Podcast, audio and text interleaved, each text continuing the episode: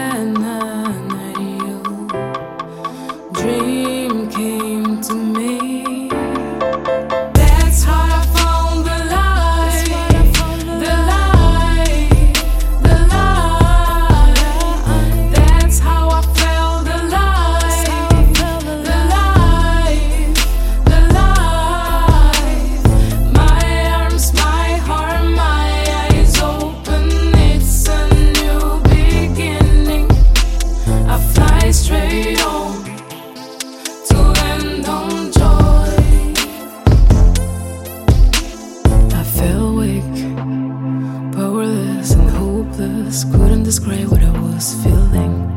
I was confused sometimes in the bed with my bed. I wish I'd sleep till something happened.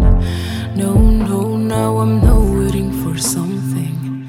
For somebody the light came to me so sweet and sparkly. I can handle the fade, the fade.